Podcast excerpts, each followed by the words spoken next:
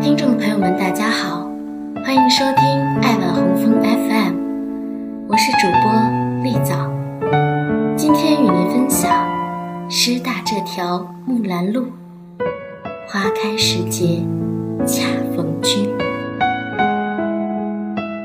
木兰路位于岳麓山下师大本部内，北起至善楼后门，南至外国语学院前直达文学院。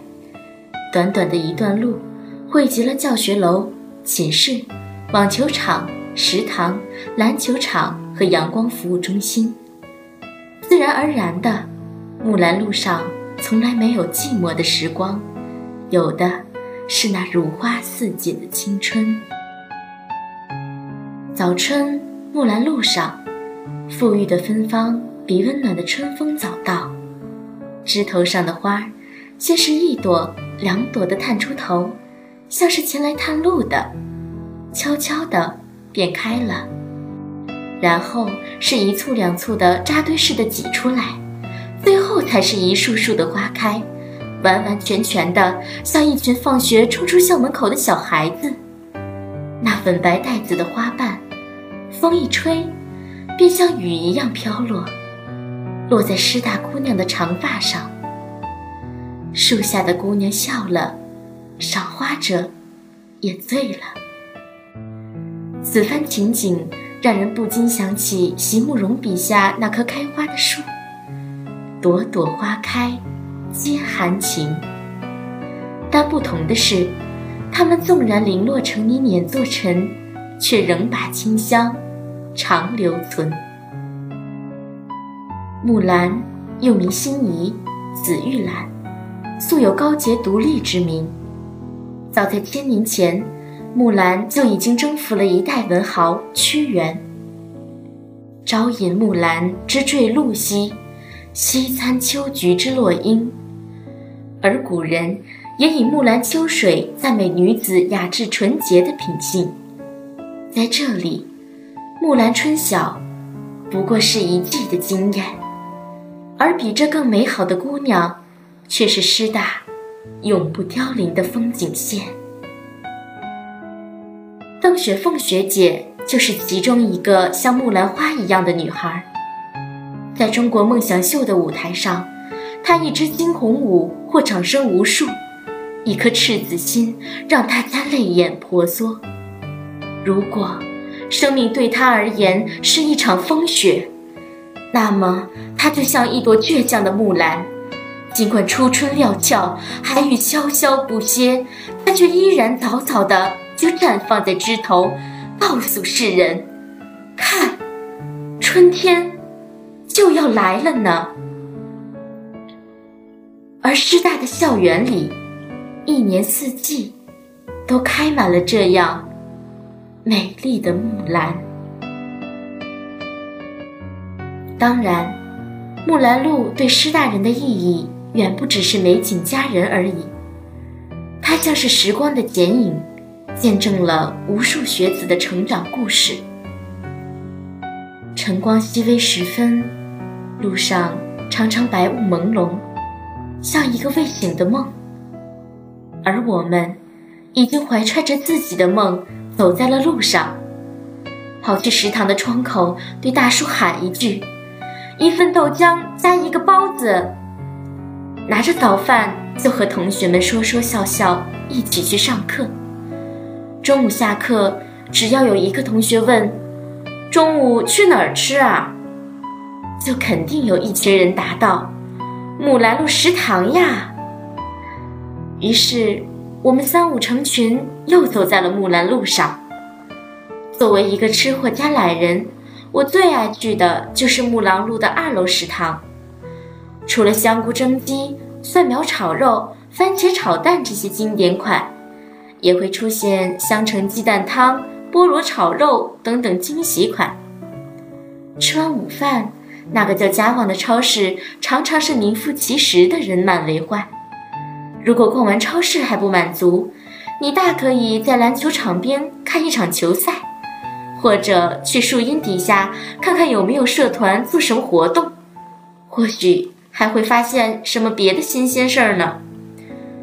而到了晚上，木兰路上灯光暖黄，白发苍苍的老奶奶挽着老爷爷，妈妈拉着孩子的小手，情侣依偎在一起。大概是此刻月色太好，大家的步子放得很轻，很慢，影子被拉得很长，很长。我不知是什么虫子，在草丛中欢喜地唱着。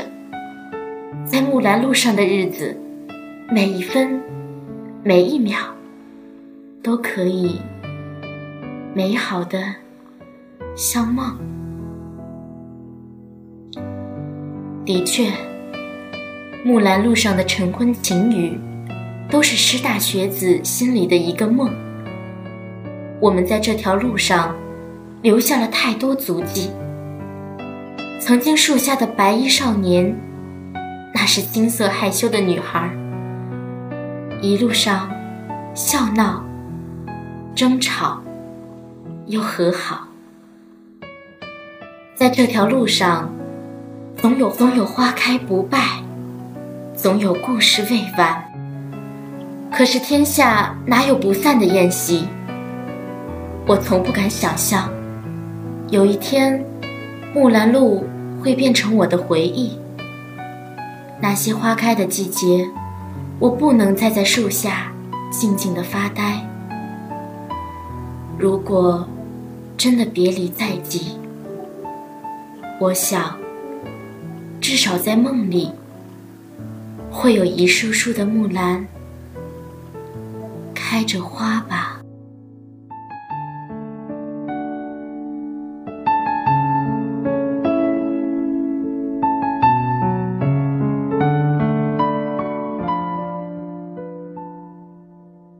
其实我觉得，我第一次去的时候还是挺难忘的。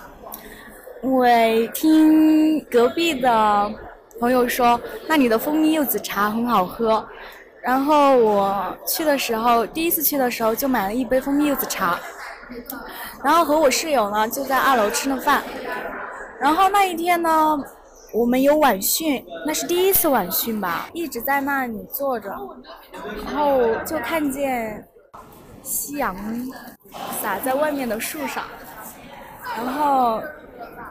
当时就是有种莫名的感动，然后我觉得一天很累，但是也很值得。很难忘的事情倒是有一个，就是那时候我喜欢的人他那天生日，他说在木兰路等我，然后我提着蛋糕走过去那边找他。我觉得木兰路的篮球场特别好，是我们班的生生力之地，在那里赢了两场球赛，然后我的好朋友在那里看到了他喜欢的人。其实，在木兰路上回忆不多，主要是关于食堂的回忆。我记得去年冬天的时候，在木兰路的食堂，忘了是新食堂还是老食堂，反正在二楼，突然就见到了一种很熟悉的东西——甜酒。我们那边就叫甜酒，或者叫醪糟。然后不同的是里边加了鸡蛋，没有变的是那种熟悉的味道。我小的时候，我爸爸、我妈妈，还有我爷爷、我奶奶、我外公、外外婆。都会给我弄那个东西吃，然后离家比较久了，冬天的时候，喝到那一碗暖暖的米酒，觉得家的味道就是那个味道，很熟悉，很想念。嗯，不止食堂了，还有它的外面那一条路嘛，因为有桂花，还有木兰树，当开花的时候，那一条路很香。那如果让你一句话对木兰路表白，你会说些什么？好巧啊，在木兰路遇上你，很幸运。四个字：木兰春晓。在这里，丽藻也想说一句：感谢能在木兰路上遇到你。